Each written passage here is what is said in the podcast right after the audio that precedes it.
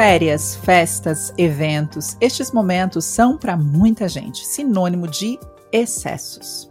Junto com a alegria e os encontros que ocorrem nas festas, quase sempre há uma enorme variedade de alimentos e guloseimas difíceis de resistir. E eu nem acho que precisamos resistir, mas desfrutar de opções que não comemos no dia a dia, o que é bem diferente de enfiar o pé na jaca. Olá, seja muito bem-vinda e muito bem-vindo. Eu sou a Roberta Carbonari. Olá, eu sou a Alessandra Feltri. Estamos começando mais um episódio do Pura Vida Cast. E neste episódio vamos falar sobre estratégias alimentares para aproveitar festas e eventos. Exatamente, Beta. É muito comum que, ao passar a empolgação, notamos que exageramos. E aí vem aquele mal-estar e a sensação de que não valeu a pena. Alguns são convictos de que festas e eventos são momentos de exceção e que o exagero é inevitável. Outros tentam rejeitar as diversas opções e acabam ficando tensos com esse esforço. São raros aqueles que conseguem aproveitar as festas sem exageros e sem arrependimentos. Para quem é cuidadoso com a alimentação e a saúde, para quem está fazendo um processo de emagrecimento, esses períodos de comemoração são especialmente desafiadores, Ale. Felizmente, existem estratégias para nos ajudar a atravessar as festas, os eventos com mais equilíbrio e principalmente sem culpa. Exatamente, Beta. E nesses momentos, algumas pessoas realmente exageram na comida e na bebida. Então, é importante desenvolver estratégias de forma a não deixar de aproveitar, mas também não se prejudicar. Na verdade, essas estratégias que nós vamos falar aqui hoje podem nos ajudar em diversas ocasiões, como em rodízios, restaurantes self-service, festas, eventos sociais, estadias em hotéis situações similares. E para nos ajudar a falar sobre esse importante assunto, gostaríamos de apresentar a nossa convidada de hoje. Ela é nutricionista pela Universidade de São Paulo, certificada em Medicina do Estilo de Vida pela International Board of Lifestyle Medicine, após a conclusão do curso na Harvard Medical School. Também se especializou em nutrição esportiva e estética com ênfase em bem-estar, nutrição funcional e aprimoramento em transtornos alimentares. Mariana Della Torre. Muito obrigada, eu que Agradeço a oportunidade, a honra de estar aqui com vocês hoje. Muito bem-vinda, Mari. A honra é toda nossa. E eu vou começar já te perguntando quais as consequências, primeiro, né, desse exagero ocasional na comida, de doces e bebidas, para a gente explicar um pouquinho dessa sensação que é normal quando há um exagero. É claro que as consequências vão depender muito, né, da frequência do exagero, da quantidade do exagero da pessoa. Então, qual que é o estado nutricional dela, como que tá a saúde, qual que é a composição corporal. Então, se é um exagero ali pontual, né, como você falou, é normal que aconteça, provavelmente a gente vai sentir um estufamento ali na barriga logo depois mas isso vai passar e tudo bem. O ponto é justamente quando esse exagero, né, é, passa a ser muito frequente e o volume realmente é muito exagerado, e isso normalmente vem até quando a pessoa tem muito, né, aquela ideia de preciso restringir demais durante a semana, e aí chega no final de semana, é, eu quero comer né, tudo que tá ali na minha frente, justamente porque eu me privei demais. E aí o exagero passa a ser muito grande e dependendo, claro, do estado nutricional daquela pessoa, né, dos hábitos que ela tem, do estilo de vida que ela tem, a composição corporal, e isso pode sim levar é, a um ganho de peso no longo prazo. E a gente não pode esquecer também da parte psicológica, né? Então, quando eu tenho esse exagero aí e tenho aquela sensação de culpa, isso traz um sofrimento uh, psicológico muito grande para a pessoa, leva um estresse no corpo, então isso também acaba sendo um prejuízo. E às vezes as pessoas acham, né? Ah, se eu me sentir culpada, eu vou me alimentar melhor da próxima vez, mas na realidade, é justamente o contrário. Né? Quanto mais culpa a pessoa tem ao comer, a tendência é que ela não aprecie bem a comida e aí acabe comendo ainda mais. E também tem aquela ideia de, ah, é a última vez que eu vou comer, então deixa eu aproveitar tudo, porque depois eu preciso voltar para a dieta. Então, no fim, a culpa muitas vezes faz com que a gente exagere mais do que, do que a gente tenha uma atitude positiva ali em relação à comida. Eu acho que você trouxe várias mensagens que são super importantes e nós, como profissionais de saúde, a gente vivencia isso no consultório, né? Quando um paciente chega, e aqui a gente está falando de final de ano, mas aquele paciente que viveu ao longo do ano cheio de restrições, ele fará certamente o final de semana de exageros, ele fará o Natal e o Réveillon, esse momento de festas, como se não houvesse amanhã. É, por quê? Porque ele não aprendeu a ter uma relação positiva com a comida. De forma resumida, né, eu acho que aqui é, essas, essas palavras que você trouxe, essa reflexão, é muito importante, porque a gente consegue, seja uh, resultados como emagrecimento ou de ganho de massa magra, que ainda é mais fácil, porque a gente fala de um volume alimentar maior, mas a de restrição, por exemplo, né, que é uma das estratégias para emagrecimento, é, não significa deixar de comer tudo que você pode degustar e saborear, né? Então, acho que a palavra restrição calórica por um objetivo específico de emagrecimento assusta muitas pessoas, porque eu acho que as pessoas não sabem nem o que, que seria essa restrição. Então, nós, como profissionais de saúde, a gente tem que educar e ensiná-los o que, que seria uma restrição calórica. Não é uma dieta de 500 calorias, né? Não é uma dieta de 800. Qual é o princípio de uma restrição calórica para emagrecimento? Se a gente tem ali uma taxa metabólica basal, né, e esse conceito está ali diante de maior parte dos indivíduos que querem aí exercer um processo de emagrecimento, ele vai entender que ele não precisa comer 800 calorias, um, nem mil. Ele vai entender que um pouco mais que mil calorias dentro da taxa metabólica dele é satisfatório e é comida, viu, gente? Uma dieta de 1.300, 1.400 calorias e até 1.500 calorias para emagrecimento é eficiente e tem bastante comida e dá para a gente saborear muitas coisas. Né? E aí a pessoa já cria uma relação diferenciada do extremismo, do radicalismo, né? Senão essas festas de final de ano realmente parecem que não tem fim, né? Porque aqui agora é dezembro, é festa todo dia, eu tenho festa todo dia, eu tenho encontros, né? E momentos com amigos e familiares. Como eu não comi o ano inteiro, eu vou comer agora. Eu acho que aí é que é o grande erro, né? É, e a Mari trouxe uma questão importante que eu gostei muito, né? Quando ela falou da questão da culpa, porque é, realmente, quando a gente estuda, quando a gente olha o que existe de estudo a respeito dessa sensação de culpa pós-alimentação, a gente tem, na verdade, e, inclusive alguns modelos estudados dessas crenças metacognitivas do que a culpa pode nos trazer, né, como consequência. Então, um indivíduo que está vivenciando essa relação negativa, né, frente à alimentação e a sua capacidade de entender que vão, vai haver momentos em que é, não é a restrição nem a calórica né, adequada ou equilibrada que deve ser feita, como por exemplo numa ceia de Natal, você não vai para uma ceia de Natal pensando vou fazer a minha restrição calórica ou vou manter a minha restrição calórica. Esse jamais deve ser o foco cognitivo de uma ceia de Natal, de uma festa de Ano Novo, né? Jamais. Mas a questão da culpa, tem um estudo interessante que ele mostrou, com, é, foram mais de 200 indivíduos, né, quase 300 indivíduos participaram desse estudo, e os pesquisadores perguntaram para todas essas pessoas o que elas sentiam ao olhar um bolo de festa. E ao olhar esse bolo de festa, né, é, ainda bem que mais de 70% respondeu festa, né? Ao olhar um bolo, festa. Mas é, 27% dos, da, das pessoas responderam culpa 18 anos depois, estes cientistas foram verificar o que havia acontecido com o peso desses indivíduos, né? Vendo se a culpa seria, então, é, um, um aspecto importante para é, manutenção ou perda de peso. E, na verdade, os indivíduos que responderam culpa tinham é, aumentado de peso em aproximadamente é, meio quilo ao longo de 18 anos, enquanto que aqueles que haviam respondido festa tinham perdido 250 gramas ao longo de 18 anos, em média. Tá? Mostra, obviamente, não é um estudo randomizado, duplo cego, controlado por placebo, nada disso, mas é no mínimo interessante a gente observar que a culpa, em nenhum momento, mesmo quando estudada como um aspecto comportamental da alimentação, ela foi importante para te levar de um ponto A para um ponto B.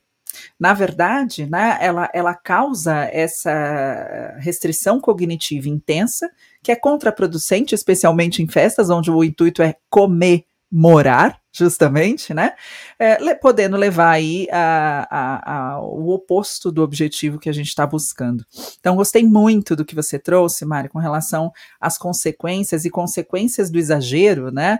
Normais de sentir a barriga estufada. Então, é normal após uma festa sentir certo desconforto, porque você comeu comidas que você não estava acostumado a comer no dia a dia, ou você comeu um pouco mais, ou a densidade calórica dos preparos é maior mesmo, porque o intuito é ser saboroso, o mais saboroso possível, né? Então, isso tudo é normal. Isso não deve gerar culpa, mas sim a sensação de eu e todas as pessoas dessa sala provavelmente estão sentindo exatamente a mesma coisa, né? E isso é normal. É exatamente a relação positiva, né, que as pessoas deixam de construir com a comida, né, essa culpa.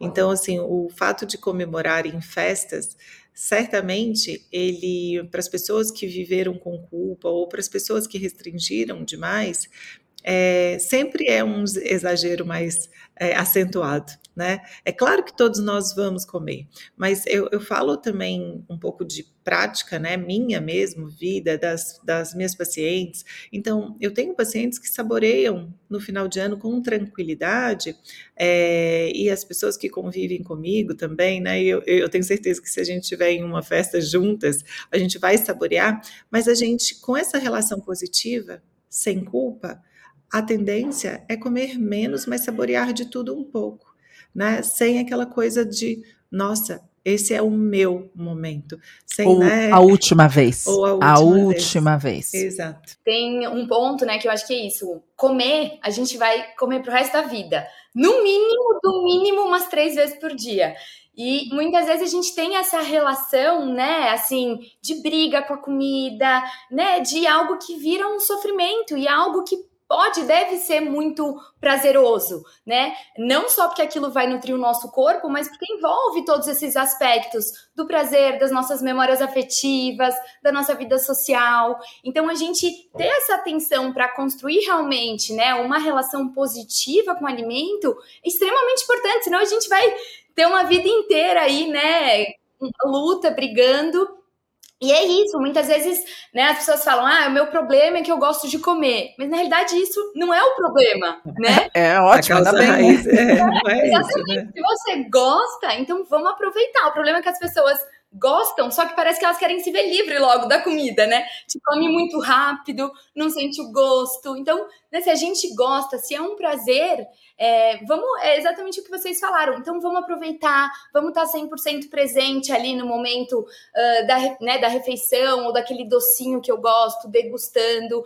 tentando não se distrair muito com outras coisas para conseguir ter aquela satisfação de comer o que eu quero, para conseguir né, ter a percepção dos sinais de saciedade quando ele chegar também. Então, gostar de comer não é e não precisa ser um problema. Pelo contrário, é o como eu vou comer. É, e eu, eu acho impressionante também que existe um processo, eu acho legal a gente falar disso, que é assim, ó, eu me peso antes da festa, né? E eu vou me pesar logo depois do Natal para ver o que aconteceu. E eu acho isso realmente um problema. As pessoas associam as festas a um processo engordativo automático do ser humano. Então, por exemplo, eu vou hoje na festa e eu como um pouco a mais do que eu estou acostumado, mas eu duvido que sejam 17 mil calorias, né? E aí eu subo na balança e falo, eu engordei 2 quilos de ontem para hoje, né? E isso é um problema, porque a gente vê essa pessoa já indo para a próxima festa, que é o Ano Novo, que está próximo ao Natal, ela já vai para a próxima festa festa com essa restrição cognitiva, né? Não essa restrição alimentar, mas essa restrição cognitiva de eu não posso comer nada porque eu já engordei 2 quilos, eu vou engordar mais o que também não ajuda, né? Porque essa restrição cognitiva está associada a um aumento de peso sustentado, né? A um aumento de MC ao longo do tempo, justamente por essa expectativa compensatória de liberação momentânea que sempre acaba num exagero muito maior. Né, de você não conseguir realmente parar de comer. Mas eu queria que você falasse especificamente sobre isso, né? É possível numa festa de Natal engordar 2 quilos da, da meia-noite até às 7 da manhã? Com certeza não, né? Eu acho que isso que você falou, a gente precisaria consumir um valor calórico que, por mais que a gente exagere muito, né, a gente não vai. Nos comer. levaria ao hospital, né? Nos levaria ao hospital. Exatamente. E muitas vezes a gente também dá é, um peso para a balança muito maior, porque é isso que a gente está falando aqui você vai comer mais, talvez você vai, né, tá com uma maior retenção de líquido, você comeu um volume maior, então aquele volume está no seu corpo, né, está na sua barriga. Não, e o excesso de açúcar, né, Mari, ele faz com que tenha um aumento de insulina e que essa insulina auxilia nessa retenção hídrica, né, então até o saber o porquê que eu tô mais inchada, como que aconteceu isso, é também importante, né. Exatamente, e que eu voltando à minha rotina normal também depois, né? Tipo, aquilo vai voltar. Então, não preciso me pesar logo depois de um exagero, até porque aquele número, ele vai significar o quê, né? Então, exatamente. Então, às vezes aquilo vai gerar uma ansiedade na pessoa, uma tristeza e provavelmente fazer com que ela ou queira restringir mais, né? Porque ela tá desesperada, o que no futuro vai levar a um exagero, uma compulsão, ou tá mais triste ainda e aí, ah, vou comer para me confortar, ou dane-se, não vou fazer nada mesmo, né? Então, assim, não vai ser positivo né, você se pesar com certeza depois de uma situação assim. Tem um processo importante que você falou, né, é, que eu acho que é legal a gente salientar. A gente sabe que a alimentação emocional todos nós temos, né? Eu, você, a Lê, todos nós em algum momento comemos por uma emoção e não por uma fome, né? Isso acontece com todos nós em algum nível. Mas especialmente, né, se você que está aqui nos ouvindo tem percebido que você busca alimentos mais por questões emocionais do que efetivamente por fome e que é difícil controlar essa ingestão, você tem exagerado quando isso acontece. Esse processo de eu vou para a festa, vou me pesar, vou aqui constatar que falhei imensamente comigo, porque todos nós vamos estar né, com dois quilos a mais após um, uma ceia de Natal, por exemplo, ainda onde existe bebida alcoólica normalmente. E aí esse processo de nossa, eu falhei, para essas pessoas que estão vivenciando essa relação negativa, tanto com a alimentação quanto com o corpo, gera um processo de eu falhei, eu sou um fracasso, eu não consigo, eu nunca vou conseguir. E esse processo está associado, né, justamente a uma sensação tão horrível que a pessoa não consegue ficar ali com ela, dentro dela. E essa emoção normalmente leva a um episódio de alimentação emocional novamente. Né? Então, é um ciclo que vocês não querem participar. A gente não vai brincar de ir para uma festa de Natal e depois tentar verificar se nós falhamos ou se fomos bem-sucedidos subindo numa balança. Né? Esse não é o termômetro, esse não é o parâmetro. O parâmetro é justamente eu me divertir, né? Eu, eu, estou bem hoje, né? Eu comi o que eu queria, na, na quantidade que eu precisava, o que eu senti que seria né, prazeroso. Eu consegui fazer as escolhas é, de uma forma consciente. Eu estava sob controle. É, é, essa a questão, né? Eu senti que era eu que controlava a escolha. Eu, eu fiz de uma forma consciente. Eu comi porque eu queria mesmo tá tudo certo. O Beta, a Mari até trouxe, né, sobre o desconforto após a ingestão de alguns alimentos, e aí você ainda reforçou sobre, é, claro, né, se a gente come coisas que nós não estamos acostumadas, a gente nem, nem consegue digerir, metabolizar tudo isso tão eficientemente, vira um banquete para as nossas bactérias no intestino, e aí é uma, uma produção excessiva, né, de gás, uma produção, uh, uma, uma produção de, de gases decorrente da fermentação. Uh, mas algumas pessoas pessoas, elas querem a solução para esse desconforto, né? E aqui eu até queria trazer ah, algumas soluções para esse desconforto, né? Que, po que podemos colocar ali eh, durante essa ceia. A mastigação é uma delas. Então, são coisas simples. Não precisa, assim, ah, enzimas digestivas, a lei, qual o mix? Tá bom, a enzima digestiva por último, tá? Pode até ser bem-vinda, mas primeiro, a mastigação é super eficiente. Eu tenho na prática clínica pacientes que, ao mudarem o comportamento durante o momento da refeição, como momento presente e mastigação, diminuíram significativamente os desconfortos da distensão abdominal. Muitos casos de pessoas que têm ali uma ideia de síndrome do intestino irritável, que causa desconforto, às vezes é minimizado só pela mastigação. Você não precisa entrar com nada, você não precisa ficar selecionando nenhum alimento. Então, olha o quanto a mastigação é eficiente também, né? E o que você trouxe, né? A consciência de qual é a relação que você vai estabelecer ali com aquele alimento na hora que você estiver escolhendo e, e colocando no seu prato, porque a partir de hábitos, né, ao longo dos anos, a mastigação, o volume que nós comemos, se você coloca ali no momento da sua ceia, faz o seu prato, come, degusta, saboreia, provavelmente você não vai ter estômago e nem tanta vontade uh, de né, realmente fazer uma outra refeição maior. E aqui a gente está falando de Natal, né? mas eu acho que isso vale para todos os momentos. Por exemplo, finais de semana, né, coisas comuns. Todo mundo sai no final de semana ou vai para uma fazenda ou viaja. Né? O Natal é realmente mais acentuado, porque a gente tem muitas festas ao longo do mês de dezembro todo, né? e nesse é o amigo secreto da firma, não é? Mas é porque aí chama mais atenção nossa e o desconforto, né? Se a gente exagera, realmente é maior. Mas isso acontece ao longo do ano todos os aniversários que nós temos dos amigos, né? Então, celebrações em geral como que nós devemos nos comportar. É, eu vou citar aqui, eu nunca sentei numa mesa ali com a Mari, né, de celebração, mas com a Beta a gente já sentou, né, para celebrar. Então, assim, é, vou, vou aqui passar uma percepção do como a Beta comporta-se na mesa, né? Então, Olha. assim, é, mas sabe que é? Tipo, você come lentamente, você mastiga, você conversa, você dá pausa ali na sua alimentação. E é assim que a gente faz né? Porque, porque aí tudo aquilo vai alimentando o nosso corpo. As emoções geradas no convívio social alimenta a fome hedônica. Né, que é de emoções. O que, que você está precisando? Também né, dá um momento de relaxamento, de alegria.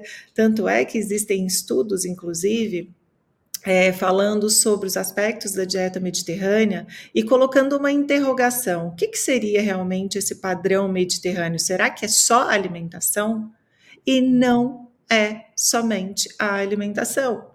É o estilo de vida e trazendo um pouco para o momento da refeição, o momento da comida, do comer, como esses povos, né, como é, essa população do Mediterrâneo alimenta-se né? Realmente é um convívio super harmonioso, um momento em família, onde a dona da casa vai lá e faz a comida, e vai todo mundo saboreando. Então, tudo isso alimenta emoções positivas no nosso corpo. Por isso, a dieta do padrão mediterrâneo não é apenas os alimentos coloridos, não é apenas né, só as escolhas alimentares é o como eles têm esse convívio ali em família, entre amigos, a comunidade. Então é um todo. E fazermos das celebrações este momento prazeroso do comer bem, do degustar um bom vinho, né, e de celebrar outras emoções vão nos alimentando também. E aí o foco para, para de ser assim, eu vou para essa celebração, para esse evento, eu vou comer tudo que eu queria e que eu não comi durante o ano. A gente começa a virar uma chavinha, sabe? Você trouxe uma coisa importante que eu quero perguntar para a Mari. Você falou degustar um vinho. Quais as estratégias aí, Mari, quando a gente sabe né, que vai ter bebida alcoólica, que vai ser ingerida de alguma forma, em alguma quantidade. Eu queria que você falasse um pouquinho, aproveitando todo o seu conhecimento também na área de comportamento alimentar, né? Você tem um aprimoramento importante. Muitas vezes a gente observa o vinho como um desinibidor. Né? Queria que você falasse assim de, de todas as questões que envolvem a ingestão alcoólica, né? quando a gente está num local em que a gente tem uma farta opção Perfeito. aí de, é, de alimentos saborosos. É isso, eu acho que a gente tem que tentar olhar e ter um cuidado desde o antes. Então, por exemplo, quando eu vou para uma situação assim que vai envolver bebida alcoólica, esses alimentos, como que eu vou chegar para este evento do ponto de vista nutricional, que eu vou trazer algumas orientações. E também, mais especificamente, em relação à bebida alcoólica, né? No momento ali que a gente está bebendo, o que, que a gente pode fazer também? Por exemplo, se eu tenho um evento, né? Seja envolvendo bebida alcoólica ou não, a gente evitar de chegar desesperado de fome, né? Então, tentar com que ao longo do dia aí eu esteja bem nutrida, que eu tenha incluído todos os grupos alimentares, especialmente um bom aporte de proteína, de fibras também. O carboidrato, claro, vai ser importante, porque se eu também estou numa restrição muito grande, a tendência é que eu procure ainda mais alimentos com muito carboidrato depois, na hora que eu for uh, consumir. É, eu estar bem hidratado, né? Se eu tô desidratado ali, a tendência é com que eu exagere muito mais também. Então, isso é extremamente é, importante. E aí, a hora que eu tô naquela situação, né, principalmente também em relação à bebida alcoólica, a gente tentar intercalar sempre com um copo de água. Uma estratégia, de repente, pode ser colocar mais gelo ali na bebida, no drink, né? Esperar um pouco mais entre um copo e outro. Também é uma estratégia para que a gente é, demore um pouco mais ali, não exagere. Eu não preciso ir com o pensamento de, seja na festa ou em relação à bebida. Ah, não, eu não, não vou beber. Que aí a gente fica naquela briga, né? Eu não vou, mas eu quero, eu não vou, mas eu quero. Não, como que eu posso beber, comer, mas também aproveitar tudo que, as, que, a, que o evento envolve, né? Como a Ale acabou de falar também. Então, a companhia, o ambiente, mas de uma forma consciente que traga sim o prazer, que também faz parte de uma alimentação saudável, mas que também seja positivo para minha saúde, né? Então, eu acho que é muito sobre fazer as escolhas. O que eu faço mais questão naquele evento, naquele momento, né? E mesmo em relação à bebida alcoólica, eu não preciso me restringir, mas talvez eu fazer um planejamento racional, dependendo do tipo de evento, é, de colocar um limite. Talvez, né? Tantas taças de vinho sejam o suficiente. Óbvio que a gente pode flexibilizar, né, se fizer sentido. Então, eu acho que a gente tem que muito considerar o quê? O contexto também daquilo, né, da, daquele momento, daquele evento, para com que seja o mais leve e prazeroso possível, porque quanto mais prazeroso é justamente isso, traz uma sensação de satisfação, tão grande que eu não preciso exagerar, né? O prazer está muito mais nesse apreciar do que no volume em si. É, Estava até falando com uma paciente, normalmente a gente não fala, nossa, aquela festa foi maravilhosa porque eu comi três pratos de comida, né? Normalmente a comida tá maravilhosa, eu apreciei, nossa, o ambiente, as pessoas, eu me senti super bem. Então, eu posso ter aquele prazer, mas sem precisar é, exagerar, né? Muito. Um pouco é normal, óbvio, dependendo da situação. Mas precisa ser aquele tudo ou nada, né? Ou eu como nada, ou eu preciso comer tudo também. E, ô Mari, você trouxe um ponto super legal. Sabe que te escutando, eu nunca pensei dessa forma. Assim, é o que acontece. Né? A gente não fala mesmo que comeu. Olha só que interessante, né? A gente.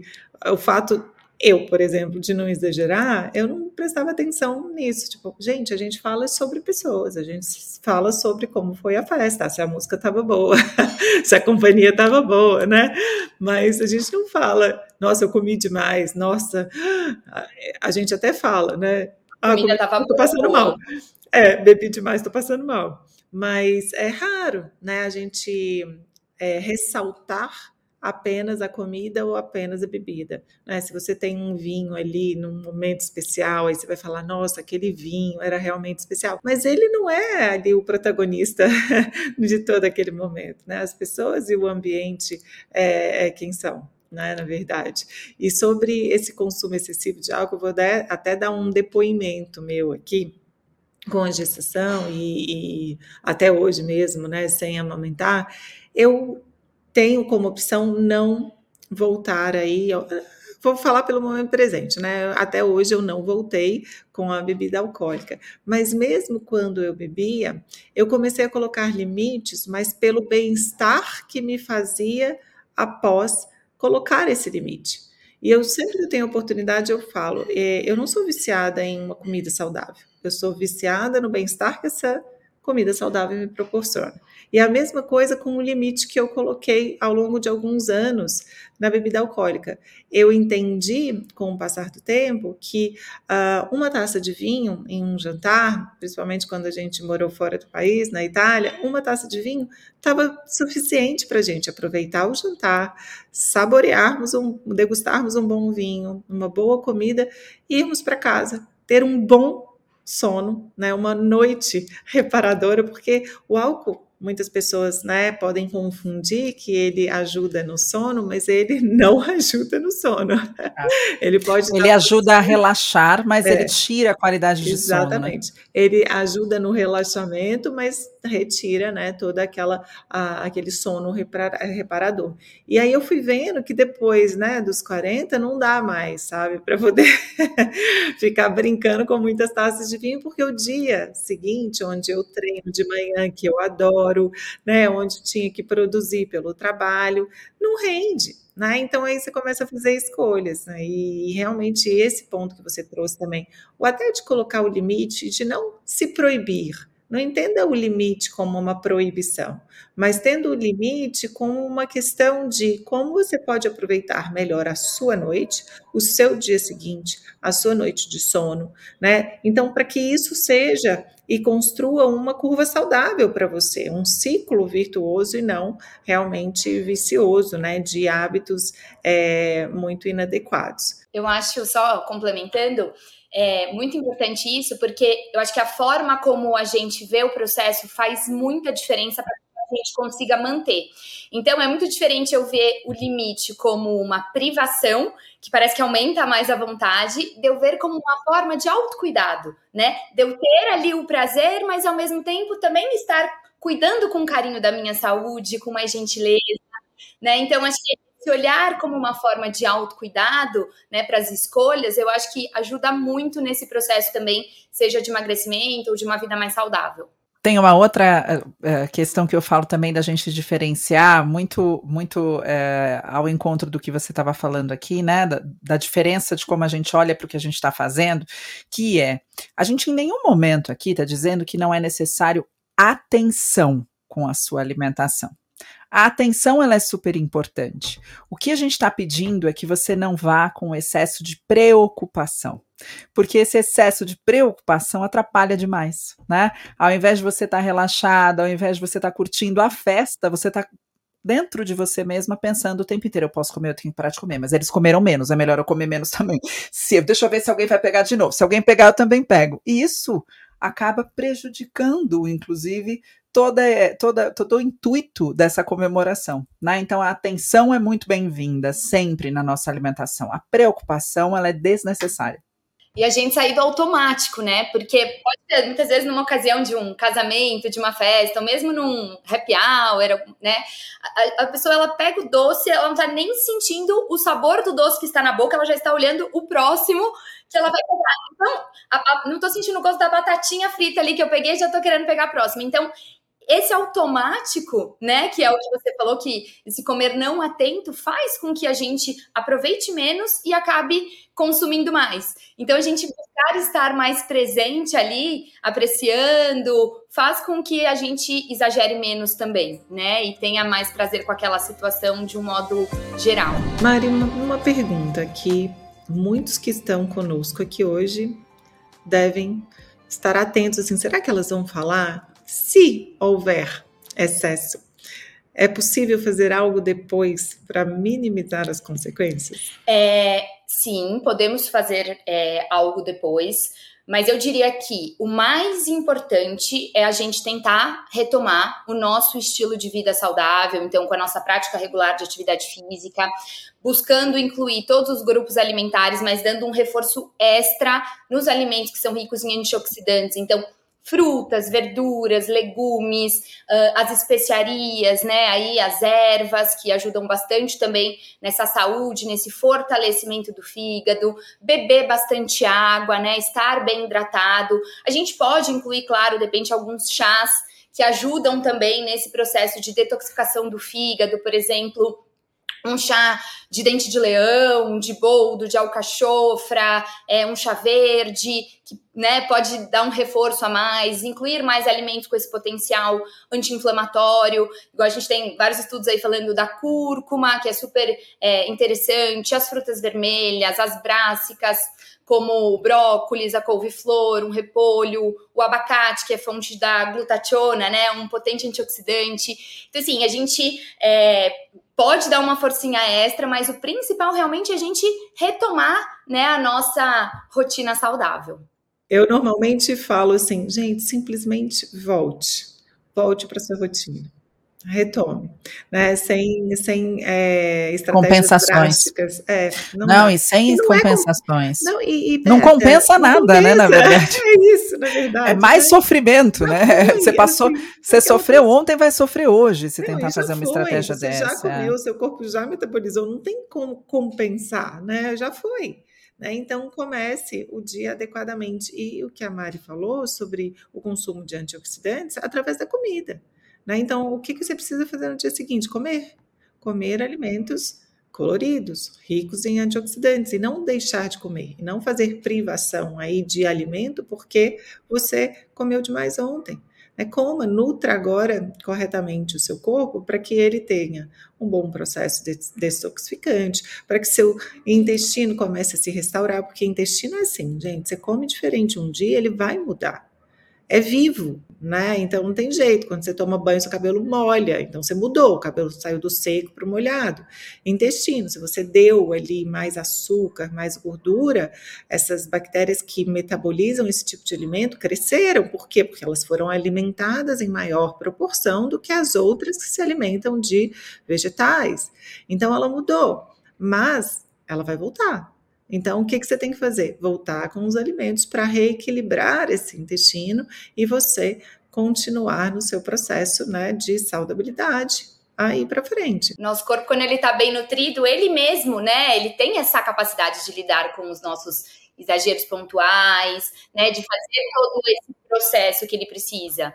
Então, é, o, é o, o, principal é o nosso dia a dia aí, né? O que a gente faz na maioria dos dias e não é, só eventualmente. É a regra 80-20, né? O 20 você inclui aí nesse balde dos 20, você inclui as festas, os aniversários, os finais de semana, né? As festas do final de ano, do carnaval, porque se você colocar ali na ponta do lápis quantos dias são isso, com certeza é dez vezes menor do que o tanto de dias que a gente tem para cuidar da nossa saúde corretamente ali, né? Sem extremismo, sem radicalismo, mas mantendo uma alimentação saudável. Então, essa regra dos 80-20, eu coloco os 20, todos os aniversários que eu vou, e vou assim, ó, feliz, comemoro, como, e sem preocupação, não somo quantos croquetes eu, eu vou comer, eu vou comendo, mas eu sei que eu como pouco, porque a minha relação com a comida foi criada aí uma relação harmoniosa, né? Então, tá tudo bem. Ali, você come fritura? Eventualmente como. Se passar na minha frente, posso até não fazer em casa. Mas aqui em casa, sempre que tem uma festa, eu contrato um buffet que eu amo, que tem uma coxinha maravilhosa. Crocante, crocante, mas assim, eu falo, essa coxinha não pode faltar. Então, se falar, você come ali? Como? É claro que eu não como 10, mas eu vou comer algumas. Se passar na minha frente, vou comer umas duas, mas tem tantas outras coisas que eu vou me alimentando também, desde um atum, desde um ceviche, desde um queijo, alguma coisa assim. É, mas como sem culpa. Faço em casa? Não. Então, essa é a grande diferença, né? E sabe uma questão importante da gente deixar aqui, né? É, a gente fala os 80% eu como saudável. Obviamente eu entendi perfeitamente o que você quis colocar, tá, Lê? Mas é saudável ter esses 20%. É muito saudável ir nesse aniversário e comer o, o, brigadeiro do aniversário. Ele faz né? parte falei, não 100. É, é, não seria saudável ir no aniversário e depois do parabéns comer brócolis, minha gente. Não. Isso não é saudável. não está dentro do, né, do que, do que então, a gente como entende não como é saudável comer 10 brigadeiros, porque você ficou Já, o ano Almoçar inteiro. brigadeiro também não é. É, porque é, ó, fiquei o ano inteiro sem comer, eu vou comer 10 agora. Exato, não vai adiantar, exato, né? Você ficou aí passando vontade, poderia ter comido dois, três e que... Poderia ter comido em todos os aniversários né? Todos, exato. Todos os aniversários, exato. ou ainda em ocasiões em que você sentiu a vontade. E brigadeiro, né? Porque um brigadeiro não vai. Ponto, né? É, é óbvio, eu sei que você curte o brigadeiro. Não tem brigadeiro como imaginar fit, uma não vida. me presenteiem com brigadeiro fit. Não, para mim também não, por favor. é, não, por pra favor. Mim não ah, e essas memórias, né? Gostosa também, né? Ah, fala sério, fizeram parte da nossa vida. Você não vai comer muito, mas você vai comer, vai saborear, vai falar, ai, como era bom, ai, nossa, lembra como eu comia isso, hoje eu consigo saborear um pouquinho e tá tudo bem. É, salvo algumas condições clínicas que você não pode comer lactose, você não pode comer leite, não... aí tudo bem. Mas tirando isso, vamos viver a vida, né, com saúde. Para alimentação, para esse aspecto maior que ela tem, né, que às vezes a gente acaba diminuindo tanto. Claro que as calorias, os nutrientes são extremamente importantes, mas é tão mais que isso, né? E às vezes a gente acaba esquecendo dessa parte. Então, isso é muito importante, tudo isso que você que bom que você falou isso. Que bom que você falou isso, Mari. Eu acho que caloria e macronutriente é importante para o nutricionista calcular a prescrição dietética. Esse não deve ser o foco do paciente. E você sabe, Beta, é, e a Mari trouxe isso de calorias, é, eu fiz um curso no final do ano uh, e que foi muito interessante, assim, eu fiz o meu papel de calcular calorias, de entregar uma, uma estratégia riquíssima em antioxidantes, riquíssima em comida, e muitas pessoas me perguntaram quantas calorias. Olha, confia, faça, uhum. coma, não tenha medo de comer. Uhum. É, e foi um programa de emagrecimento, assim, para um grande número de pessoas, é, com acompanhamentos semanais, mas as pessoas perdendo peso e falando assim: nossa, eu nunca comi tanto e perdi um quilo, perdi 900 gramas em uma semana. É claro que pode ser uma adaptação de retenção hídrica diminuindo, uhum. claro, né?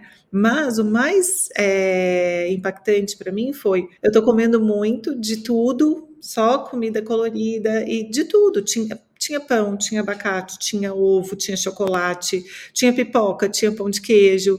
Mas o que? É a adequação ao longo do dia, né? E a distribuição proteica que a Mari falou no começo, né? Então, a gente ter a proteína como um macronutriente e que, é, que a gente conheça qual que é o benefício dela na saciedade, por exemplo, né, para a gente não ir uh, morrendo de fome para evento nenhum. Se você comeu bem ao longo do dia e teve esse macronutriente, que é a proteína, como um, um importante nutriente na saciedade, tá ótimo né? A gente vai modulando, porque é interessante as pessoas também entenderem que na nutrição a gente tem que usar de ferramentas para vou falar aqui do processo de emagrecimento, para um processo de emagrecimento que trabalha com uma redução nas calorias diárias. Eu preciso de ferramentas para que essa pessoa tenha adesão a esse plano que por um momento ela vai comer um pouco menos. Mas ela não vai deixar de comer carboidrato, deixar de comer proteína, deixar de comer gordura. Não é sobre isso. Ela vai comer um pouco menos, né, do que ela comeria sem um acompanhamento. E uma das ferramentas para dar saciedade e ela permanecer nesse processo é a proteína distribuída ao longo do dia. Né? Ela vai oferecer ali a, a saciedade necessária então, é uma das ferramentas, temos tantas outras, mas é, seria uma das ferramentas, né? O, o, eu saber que eu posso comer também, eu acho que tira aquela ansiedade de eu querer demais aquele alimento, né? Então, quando eu estou é, numa situação, né, que seja num planejamento alimentar, mas principalmente num evento, numa situação, eu saber que, ah, eu posso comer o docinho, ou que eu posso comer aquela massa, né, num outro momento também, porque faz parte dessa alimentação saudável, é, tira aquela, aquela ansiedade, aquele desejo enorme da pessoa comer demais também naquela situação. Não, ótimo ponto, porque é sobre isso, né? Você pode tudo, né? Não é tudo, né? De tudo, tudo, né? É de tudo um pouco. Você pode, né? Não, todos nós podemos. É reconhecer qual que é o equilíbrio para você. O equilíbrio para mim é um para a Beta é outro, para a Mari é outro, para vocês que nos escutam é outro. E a gente vai descobrindo quando a gente vai colocando em prática esse equilíbrio, né? E aí um profissional de saúde entra. Esse autoconhecimento que você falou é, é uma chave importante para tudo né, na vida, não só para alimentação, mas para alimentação é muito, né? Qual é o seu perfil? Né? Como é o seu comportamento? Como é a sua personalidade? Você é impulsiva, né? E se você é impulsiva, será que três taças seria, não seria demais para você depois conseguir tentar, né, voltar a, esse, a, essa atenção da alimentação? Ou se você é, é impulsiva, será que organizar o dia, né? Como a Mari trouxe, não seria interessante para você chegar já mais preparada, porque você sabe que você tem uma tendência, uma tendência, né, ao impulso. Então, é, quando a gente se conhece, a gente se prepara, né? Eu falo que a, é, essa é a coisa mais, mais incrível. A perda do medo, ela vem muito do autoconhecimento, porque quando eu me conheço, eu me preparo, e aí eu conheço riscos, eu conheço onde eu, pode ser que eu, eu encontre dificuldade, e eu me preparo para vivenciar tudo isso, né? E que a festa não seja nenhuma dificuldade para nenhum de nós, né? Porque afinal de contas é para festar que continuemos mesmo. indo em festa, celebrando, saboreando, degustando. Exato. Bom, eu acho isso do, do autoconhecimento muito importante, né? Porque a gente aprende a dosar esses prazeres de uma maneira que seja boa para nossa saúde, que né, é, ajude na nutrição do nosso corpo, mas também na nutrição da nossa alma, né, daquele bem-estar mesmo. Então, eu acho que perfeito, resumiu muito bem também tudo que a gente acabou falando aí.